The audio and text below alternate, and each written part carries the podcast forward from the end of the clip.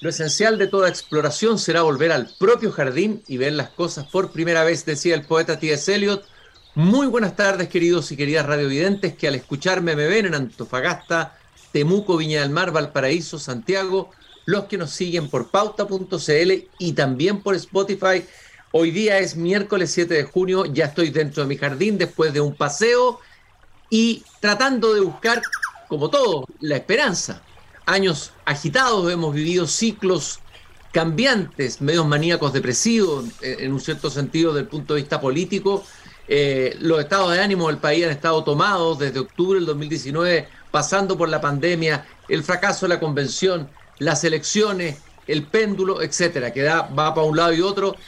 Y la pregunta es, ¿hay esperanza o no hay esperanza? Bueno, vi una parte, no toda, de la ceremonia de constitución del Consejo Constituyente. Y quiero decirles que sentí serenidad. Me senté con mi señora frente a la pantalla y al revés de la primera vez que había sentado a mis hijos, a mi familia, para mostrarle un acto republicano que terminó en griterío, eh, en, en, acallar una orquesta de niños que quería entonar el himno nacional.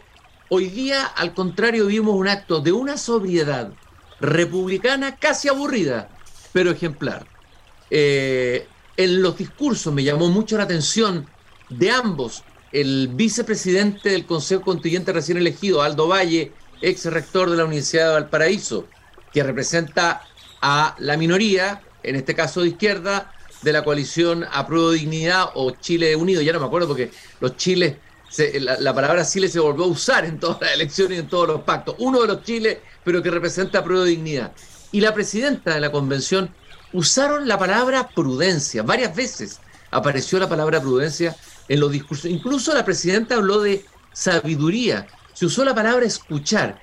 Y cuando uno empieza como ciudadano a escuchar estas palabras, que no había nadie gritando, ni increpando a otro, ni lanzando grandes declaraciones eh, pomposas o retóricas, violentas, etcétera, uno empieza a decir, ¿qué país es este? Este es el país que me gusta, este país existe, es verdad, se sostendrá, hay esperanza entonces. Bueno, hoy día yo tuve un atisbo, un comienzo de, esperanza, pero que me pareció significativo.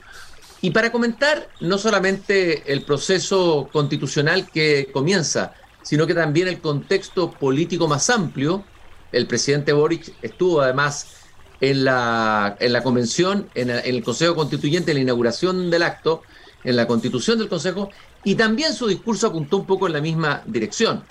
Eh, estamos hoy día y nos visita en nuestro jardín y ya está sentado debajo de este árbol bello que es el ulmo de mi jardín, con nuestro fiel chucao en este pequeño jardincito. Está un, viejo amigo del jardín, no viejo por él, viejo amigo en el sentido que cultivamos una antigua amistad a partir de las conversaciones en este jardín.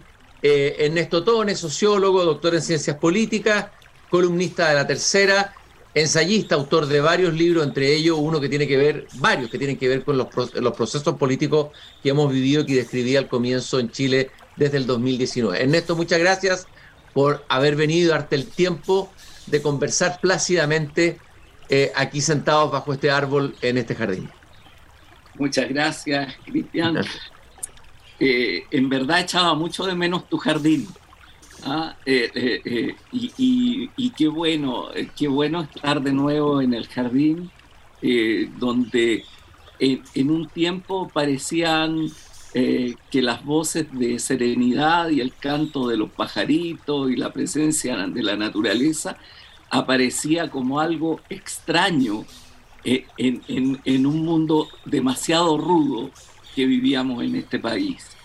Y hoy día aparece lo que tú has señalado, es decir, cómo de pronto eh, tus hijos ven o pueden ver, entrever eh, ese Chile republicano, ese Chile sereno, ese Chile donde eh, podemos hablar de prudencia, de prudencia no como una palabra cobarde, de prudencia no como una palabra eh, que frena las transformaciones, o no como una palabra conservadora, sino como una palabra que acompaña los cambios, eh, en un libro yo lo llamé, un libro que yo escribí, lo, lo titulé con Crisóstomo Pizarro, lo titulé La osadía de la prudencia.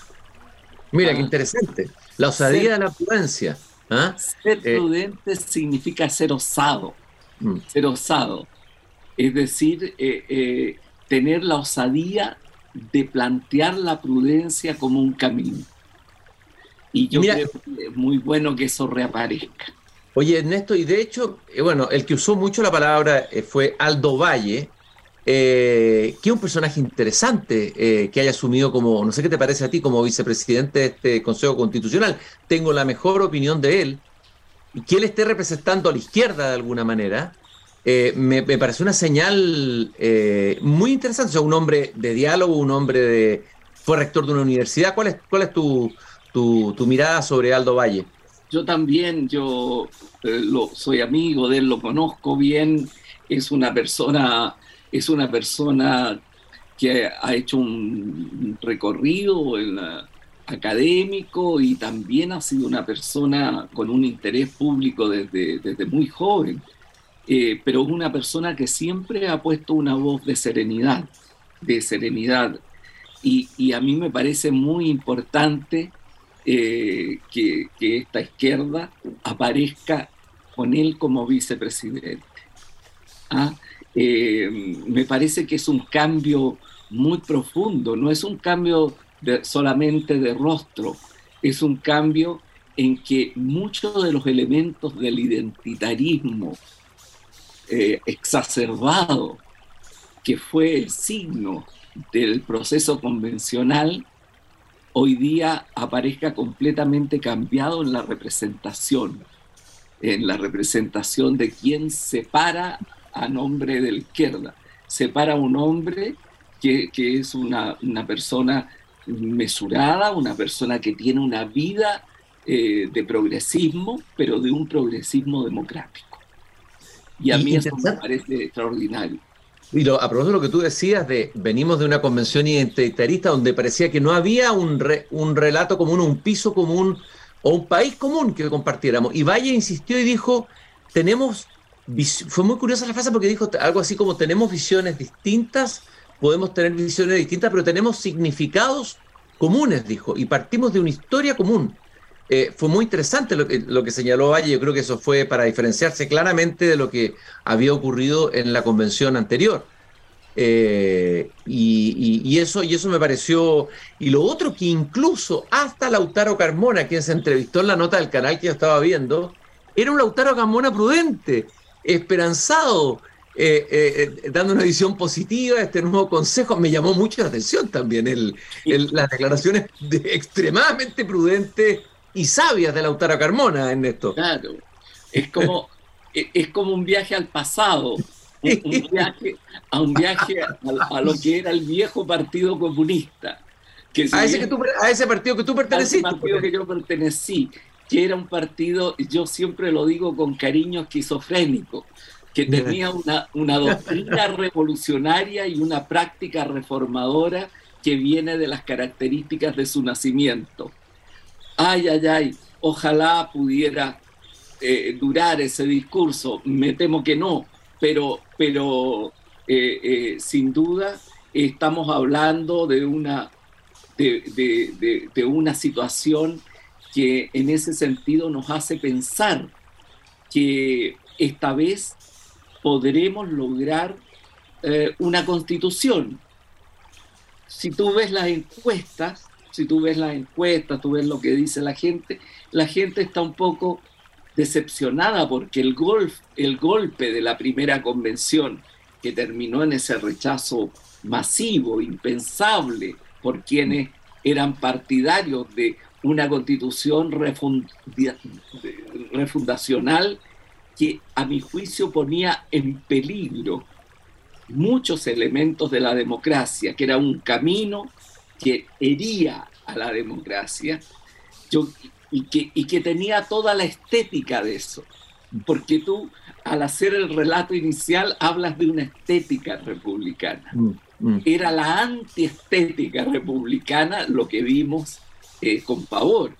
Y yo creo que por eso mucha gente que tenemos una vida, eh, una vida ligada al progreso, a los cambios, a, la lucha contra el autoritarismo, eh, eh, eh, nos horrorizó tanto esa perspectiva. Y, bueno, ¿qué te voy a contar a ti? ¿Ah? Sí, por supuesto. Que saliste de todos tus jardines y entraste a un terreno mucho más duro, pero que era necesario hacerlo en ese momento y que los frutos de alguna manera los estamos viendo. Fíjate tú que eh, hay una cosa que me llama mucho la atención, es que cuando algunos grupos o movimientos manifestaron la importancia de los expertos en el proceso constitucional, hubo muchas voces de izquierda que decían que eso era democracia tutelada, eh, que los expertos, que eso era quitarle la, digamos, fuerza y peso a los consejeros elegidos democráticamente. Y resulta que ahora es paradójico, porque el presidente Boris dijo, si, si, si me presentan el texto elaborado por los expertos, yo lo apruebo. El diputado Naranjo dice que se acorte el periodo de, funcionamiento del Consejo Constitucional y que aparezca como tercera alternativa en la papeleta del plebiscito de salida el texto de la comisión de expertos. Entonces hubo un viraje impresionante de denostar la posibilidad de que hubiera expertos, insultarlos, caricaturizarlos y ahora valorizar el papel eh, que jugaron. Mira, Cristian, no podemos sino alegrarnos de, ese cambio, de ese cambio eh, tan brutal ¿ah? en, el discurso de, quienes estuvieron por el apruebo. Hay gente que dice, bueno, pero esa gente estuvo por el apruebo. Yo digo, qué bien, estuvieron por el apruebo y hoy día, hoy día están en otra posición. De eso se trata la política de eso se trata el actuar político, de cómo se va en torno a, la convicción democrática, se va mostrando, digamos, de que, el insulto era el equivocado, ¿ya? Y que lo que tenía razón era la serenidad. Y por lo tanto, cuando se decía, mira, eh, eh, ¿qué, ¿qué, hacen los expertos? Los expertos no son democráticos eso es una gran confusión entre democracia y asambleísmo. Mm, mm. ¿Cierto? Porque ¿qué más democracia que al final hay un plebiscito que va a decidir finalmente eso? Mm. Pero el texto que se presenta, el aporte de los expertos era un aporte necesario para que lo que se presentara fuera un texto constitucional y no una especie de programa de ensueños de, de, sueños que a nosotros nos parecían pesadillas, más bien. ¿ah? Y entonces, eh, eh, eh, qué importante fue el rol de los expertos y que eso se reconozca, claro, y algunos se pasen, se, se pasen de, de, algunos pueblos y pidan que no dure nada. Nosotros no podemos pedir que los consejeros lo que hagan no sea una discusión, sino una aclamación. Claro, claro. Algún papel tienen que jugar. No, es que es bien impresionante lo que pasó. Y lo otro que me, estaba pensando eh, en esto, eh, bueno, la famosa frase de Aguirre Cerda, gobernar es educar. De alguna manera, legislar es educar.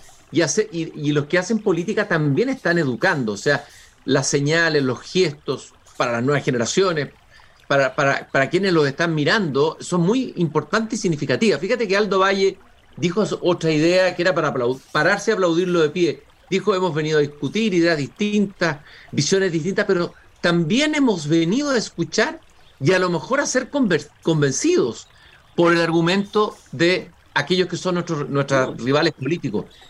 Esa, esa afirmación que ya nadie la, la dice y que la diga alguien, eh, eh, públicamente en la televisión con, con el puesto de vicepresidente me pareció que fue una señal y educativa, digamos, en el sentido de lo que es la democracia muy potente. Es muy importante porque ese es el centro de la democracia, es la transformación de la pluralidad que existe en pluralismo. Es decir, no solo pensar que somos distintos y ya nos toleramos. La tolerancia es el primer paso, pero el segundo paso es el pluralismo, es, es decir, sentir que en lo que dice el otro distinto a ti hay algo que tú puedas hacer tuyo. ¿Ya? Es decir, que hay algo que tú puedas hacer tuyo y que tú estés dispuesto a convencerte si hay razones que son más válidas que las tuyas.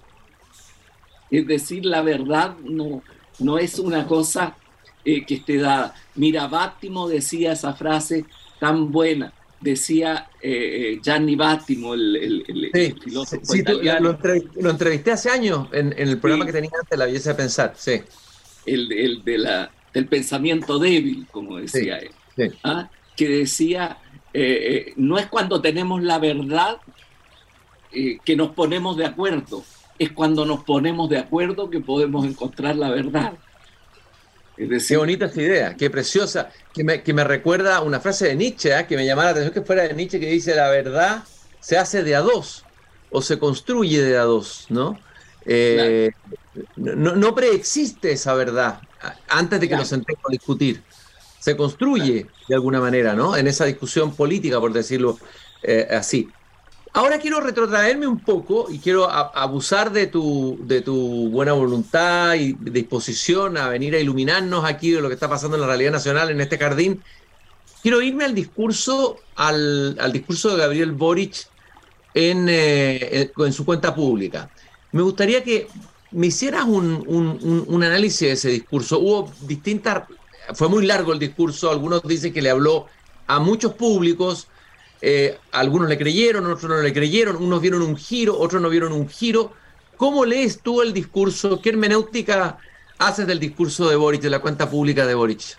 Bueno, mira, sobre la forma fue un discurso largo, evidentemente. Y, yo, creo más en los discursos cortos, porque los, los discursos que tienen más enjundia son aquellos que tienen más trabajo. Y, cuando tú trabajas mucho un discurso, te sale más corto. ¿Ah? Cuando, es muy largo es que, es que han habido distintas manos y se, y, se, alarga en y queda un poco plano. Pero yo creo que lo importante, más allá de la forma, digamos, esta, eh, lo importante de ese discurso es que yo creo que Boric eh, se ha mantenido, y yo digo afortunadamente, para el, para el planteamiento con el cual él llegó al gobierno, para el planteamiento que tiene su sector más cercano. Afortunadamente, afortunadamente, Boris fue aprendiendo una cierta ambigüedad, una cierta ambivalencia, que jugó un rol positivo. ¿ah? Eh, por ejemplo, Petro en, en Colombia hizo el camino al revés, ¿no es cierto? Partió, partió con, con, una amplitud muy grande y después cerró con los resultados que se conocen, que son un desastre. ¿ah? Entonces, esta ambivalencia ha permitido la integración de un pensamiento más amplio en la gestión de gobierno, que sigue siendo una gestión de gobierno donde, bueno, el fracaso más grande, el error más grande fue precisamente la Convención Constitucional, pero mm. donde se ha podido mantener una suerte de situación en la cual si las cosas no están bien, si hay muchos problemas abiertos, en, tanto en la economía, etcétera, y que se cerrarían si hubiera una posición más clara del presidente hacia una, hacia una solución más reformadora que refundacional, que, digamos por donde lo empujan los sectores, por donde lo empujaba su, su gurú, Pablo Iglesias, que afortunadamente está sentado hoy en un 1% de los votos. impresionante lo que pasó con Podemos en España. ¿eh? Claro, es difícil ser gurú cuando estás sentado en un 1%. ¿ah? Pero eh, yo creo que no escuchó los consejos que él le daba. Y que en este, en, esta, en este discurso hubo un discurso pacífico, un discurso más bien de llamado a la unidad, un, más, un discurso más bien de llamado al diálogo. Y, eso yo creo que fue un hilo conductor en, general en el discurso. Y yo creo que eso es muy bueno. Y por eso tuvo un impacto positivo en las personas. No solamente en las personas de sus seguidores, eh, digamos, más cercanos, sino en, la gente, en la ciudadanía. ¿Por qué? Porque en la ciudadanía hay un, un deseo de que se termine la pelotera. Mm, mm. ¿Ah? Ahora, eh, y, en ese sentido fue un discurso de avance. No se resolvió el tema de la ambivalencia. Hay muchos puntos que siguen siendo ambivalentes y que no nos permiten recuperar al país más rápidamente de la situación en la cual está. Pero se avanzó. Y ese avance es necesario eh, subrayarlo. Y en ese sentido me parece importante que el discurso haya tenido ese tono, ese tono eh, más bien abierto, más bien eh, sereno, más bien reformador, más bien prudente, para usar la palabra que, que tú señalabas. Eso a mí me parece bien. Ahora, ¿qué es lo que le faltó a este discurso, en mi opinión? Le faltó su una dimensión estratégica. Mm. porque él habla de tres ejes, ¿no es cierto?, de, su, del desarrollo, ¿ah? de tres ejes de su gobierno. Pero esos ejes en verdad no son ejes, porque le falta una parte muy fundamental, es donde se, donde se comprometan el, las tareas de gobierno, seguridad, eh, eh, seguridad ciudadana, fin de la violencia, fin de la violencia en el sur, en fin, un conjunto de elementos que a la gente le preocupa mucho. Eh, estamos en una situación económica donde hay muchos problemas y esos problemas tienen que tener respuesta. Bueno, y hay muchas reformas que están planteadas que tienen que ser aprobadas con un acuerdo. Si no se pueden hacer reformas grandes de valor estratégico si no hay un cierto consenso. Si no, desaparecen, no quedan en nada. Terminamos de nuevo en foja cero. Y me parece que falta entonces esa relación entre, entre todos estos aspectos de derecho, civilizatorio, etcétera, de avance, con el, el elemento de crecimiento productivo, de crecimiento económico, de un Chile que se sigue desarrollando, que crezca, donde haya una riqueza, claro, con redistribución, con mucha más redistribución, pero se tiene que crear riqueza. Entonces, ese elemento todavía es débil.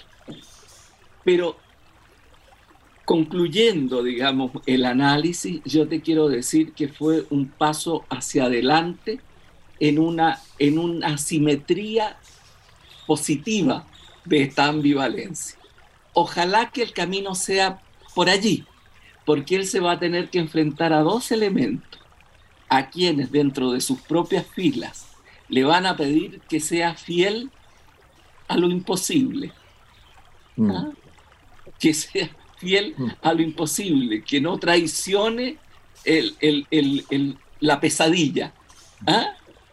Y, naturalmente van a haber sectores ultraconservadores que se van a sentir mucho más fuertes y que no van a querer que haya ningún cambio. Esas dos presiones cruzadas solo las puede resolver una respuesta serena, una respuesta de diálogo, una respuesta de acuerdo. Te quería hacer la siguiente pregunta, Ernesto. Eh, se ha hablado a propósito de los resultados de la última elección. Hay algunos que hay dos como hipótesis. Hay una hipótesis que plantea que aquí hubo un cambio de clivaje, un cambio desde el eje, es decir, elecciones que estuvieron marcadas en las últimas décadas eh, por la, el plebiscito eh, entre el sí y el no, y eso marcó prácticamente toda la, la votación de los chilenos en lo que vino después, digamos pero que aquí el 4 de septiembre habría habido un cambio de clivaje y que vamos en una dirección distinta y que va a marcar probablemente los próximos años y las próximas elecciones. Hay quienes dicen, en cambio, que el voto nuevo es un voto mucho más misterioso de lo que se cree, eh, que sería difícil decir si es un voto de derecha o de derecha profunda, derecha popular, no sé cómo llamarla, o más bien un voto de castigo. Eh, es decir, es un voto que castiga a quien esté en el poder, cualquiera este sea Incluso podría castigar al Consejo Constituyente rechazando la Constitución, ¿no? eh, y que tiene que ver con los momentos populistas, es decir, ese tipo de voto aparece en los momentos populistas. Aunque fuera buena, aunque fuera bueno el texto. exactamente. ¿Qué es lo que crees tú? ¿Cómo, qué, percibes tú de, la votación o del votante chileno, digamos? ¿Es una situación completamente líquida, impredecible, o uno puede encontrar alguna tendencia hacia adelante? Yo creo que hay que ser prudente con las tendencias. Yo me quedo con la palabra tuya del misterio. ¿Ah? Mm como decía Bobbio cuando hablaba de su fe. Y entonces decía, yo me detengo ante las puertas del misterio. ¿Ah? Sí, y el misterioso pueblo, el misterioso pueblo habla Hugo Guerrero en su, en su libro. A mí me gustó esa idea, el misterioso pueblo, dice. ¿Por qué hay misterio en esto? Yo no creo que haya una sola interpretación. Lo primero es que, fíjate que cuando se vota en el rechazo y se vota en esta elección de concejales, vota otro mundo, otro, otro mundo, vota un mundo que no votaba, el mundo del voto obligatorio, de gente que está lejana a los problemas políticos, eh, a, los problemas de la política, pero que está cercana al día a día. Y que vota eh, en función de lo que de una emoción que siente en torno a dónde está lo malo y dónde eh, se puede afirmar. ¿Ah? Mm. Y, entonces ese voto no tenía nada que ver con, el pueblo en armas, ¿ah? que se imaginaron en octubre del 19. ¿ah? No, no tenía nada que ver, no estábamos a las puertas de, del Palacio de Invierno. Mm. Votó un, votaron muchos más chilenos chilenos que estaban en las casas, que estaban en las poblaciones, que estaban en distintas partes, que estaban en su trabajo. Y esos chilenos, fíjate que se decía, no, es la juventud contra los viejos. Resulta que votaron muchos jóvenes por el Partido Republicano. Entonces se cae en toda esa sociología, eh, eh, los viejos diríamos, de baquelita. Qué buena es de Se cae esa sociología de Baquelita, porque resulta que las cifras son mucho más complejas.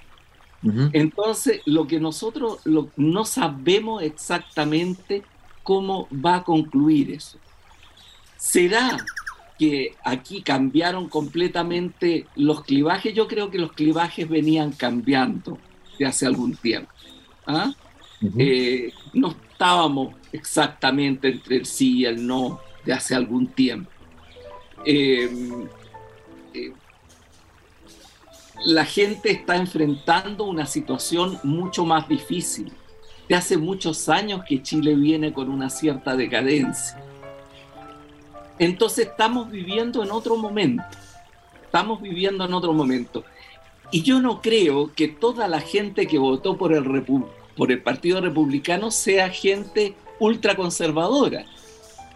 No, yo creo que votó porque está con mucho miedo, con mucho miedo a, la delincuencia, con mucho miedo, quiere cosas claras. ¿ah? Y, y, está con imágenes también, con la imagen de la migración, con muchos elementos de eso. Y también castigo a un gobierno que lo ve débil que lo ve débil, que lo, que lo ve que, que no toma las decisiones con la fuerza, que avanza y retrocede. Entonces, todos esos elementos conformaron esta votación. Pero te pongo un tercer elemento, que es el elemento este del gusto por la prudencia.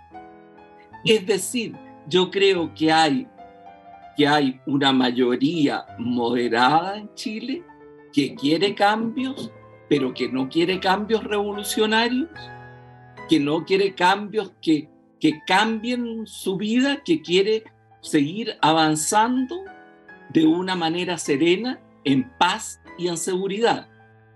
Y esa todavía no tiene representación política. Eso te iba a preguntar, la última pregunta sería, ¿qué pasa con esa supuesta mayoría eh, del Partido de la Prudencia, por llamarlo así, el PP, eh, partido Popular de la Prudencia, podríamos llamarlo, un partido imaginario, pero ¿qué pasa con esa mayoría? En, la última elección, la elección fue polarizada, quienes representaban aparentemente una postura más moderada dentro de la izquierda tuvieron una muy mala votación, fueron castigados por el voto. Al revés, y, pareciera que no, eh, eh, a ver, ese socialismo democrático que incluso se llama a sí mismo así dentro del gobierno, ¿qué futuro tiene? ¿Cuál es su posibilidad?